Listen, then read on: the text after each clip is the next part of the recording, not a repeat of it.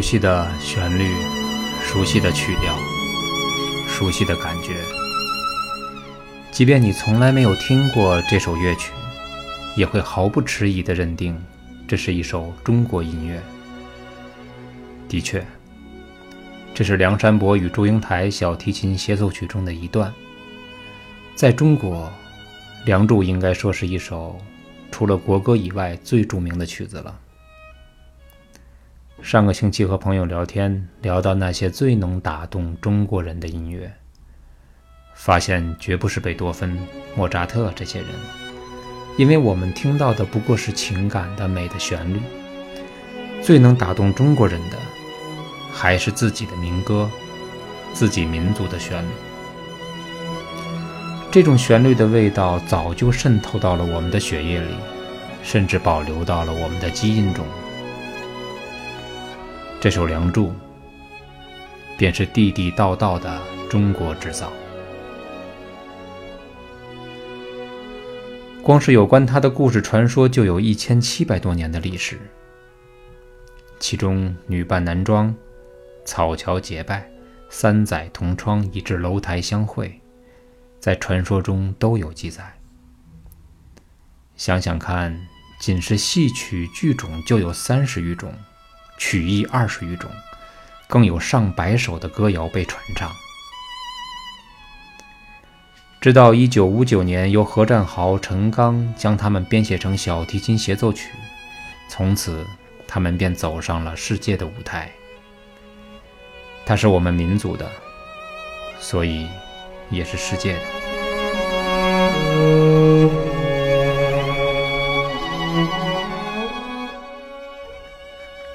今天我们就来聊一聊梁山伯与祝英台和他的故事。关于相关的情节呢，大家可以在节目下方的介绍或者百度中呢先了解一下，因为我们介绍他的故事是从他的音乐性入手的。也就是他的故事是如何用音乐来表达的。《梁祝》的写作从技术上来说并不复杂，它采用的主要是协奏曲这种外来的题材。重要的是，音乐吸取了我国戏曲中丰富的表现手法，从而具备了迷人的旋律、生动的音乐形象和浓郁的民族风格。为此。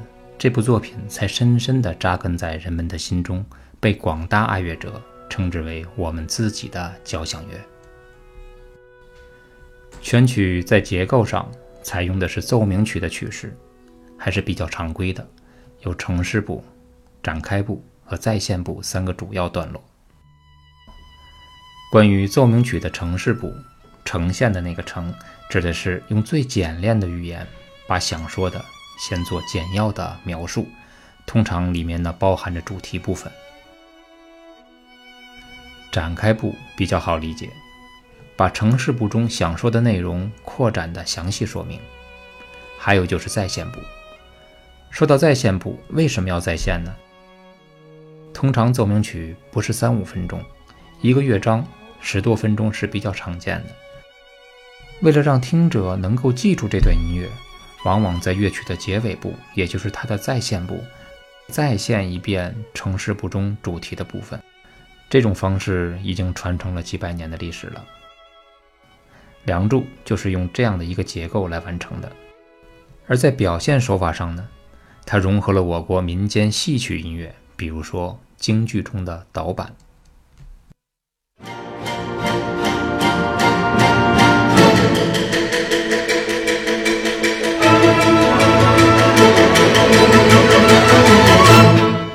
再比如越剧中紧拉慢唱的表现手法，戏剧中的紧拉慢唱也叫紧打慢唱，一般用于情绪的烘托和渲染。不光是越剧，任何剧种都有此手法。我们找一段来听听看，大家听，它的节奏很紧凑，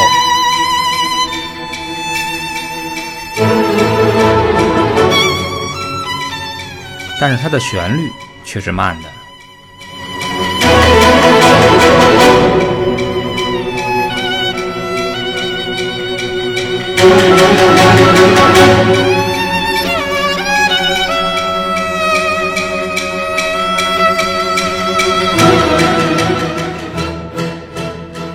另外还需要提醒大家的是，整首《梁祝》属于典型的标题音乐。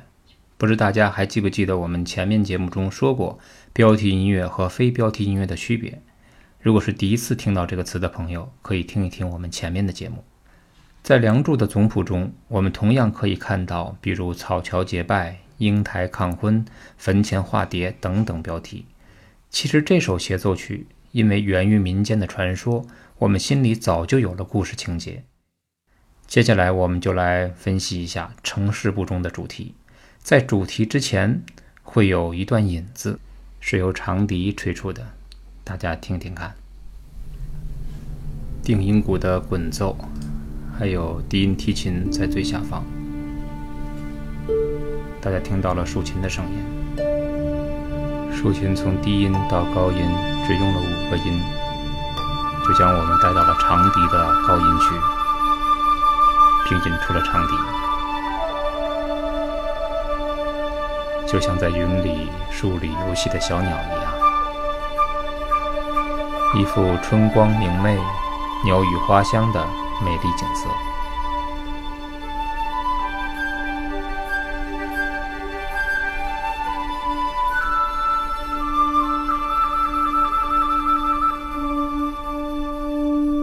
好，这个时候双簧管慢慢的介入进来。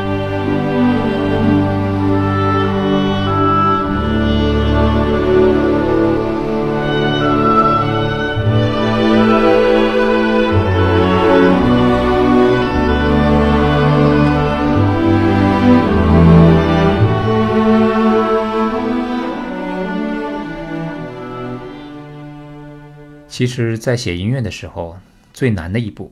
就是开始。刚才我们听到的引子看似随意，可却是经过了精心的设计。比如长笛的引入，它的旋律是在高音区，如果上来就出现，在感受上和听觉上都显得太唐突。而且是描写的小鸟，而鸟儿是在天地中飞翔的。为此，作曲家就要在长笛出现前，先营造出一个天地来。这也是故事所在的天地。他的做法是用定音鼓和低音提琴在低音区以弱奏的方式来象征大地，而第一小提琴在高音区用正弓象征着一片天空。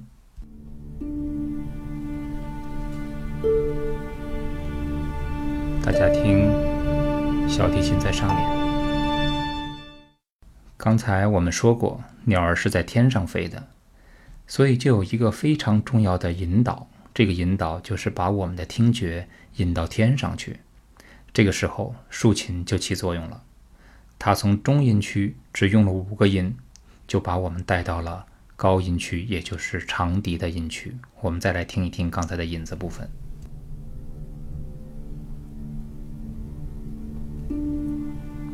竖琴出现了。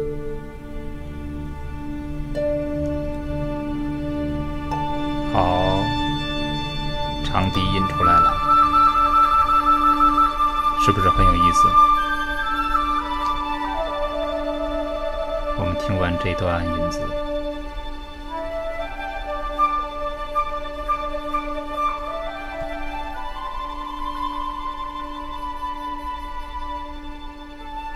我们现在听到的虽然是长笛、西洋笛。但是演奏者却是用中国笛的吹奏方法来吹奏，一支圆号作为引导，想必一会儿弦乐该出来了。双簧管以非常柔和优美的旋律和中提琴相互模仿着对话着，旋律悠扬婉转，好像梁祝二人在同窗共读的动人画面。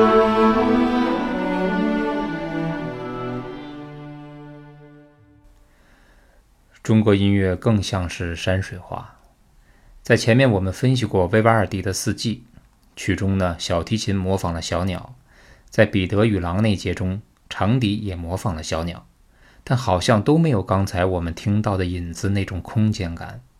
大家可以听一听前面那几节的讲述，可能是对中国曲调特有的情感吧。